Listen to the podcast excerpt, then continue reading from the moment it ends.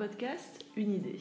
Aujourd'hui, une technique pour travailler la compréhension d'un document et encourager l'interaction orale. La technique de la pêche aux informations. Une technique sympa pour travailler avec une vidéo ou bien avec un document texte ou bien un document audio. L'objectif est de créer un besoin de communication, d'échange au sein de la classe. Comment on fait ça?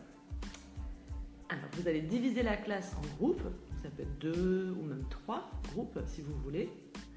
Ensuite, vous faites une sélection d'extraits du document, donc, qui correspond euh, l'extrait du document. Ensuite, vous proposez un extrait différent à chaque groupe. Donc dans ce cas, vous pouvez faire sortir vos apprenants de la salle de classe ou bien leur demander de mettre des écouteurs ou un casque sur les oreilles, si c'est dans le cas d'un document audio ou d'un document vidéo. Chaque groupe ensuite prend des notes sur ce qu'il voit et ou sur ce qu'il entend et fait des hypothèses, par exemple, sur ce qui se passe avant dans le document ou ce qui pourrait se passer après. Ensuite, vous allez constituer des nouveaux groupes avec les apprenants de chaque groupe. Vous allez les mélanger.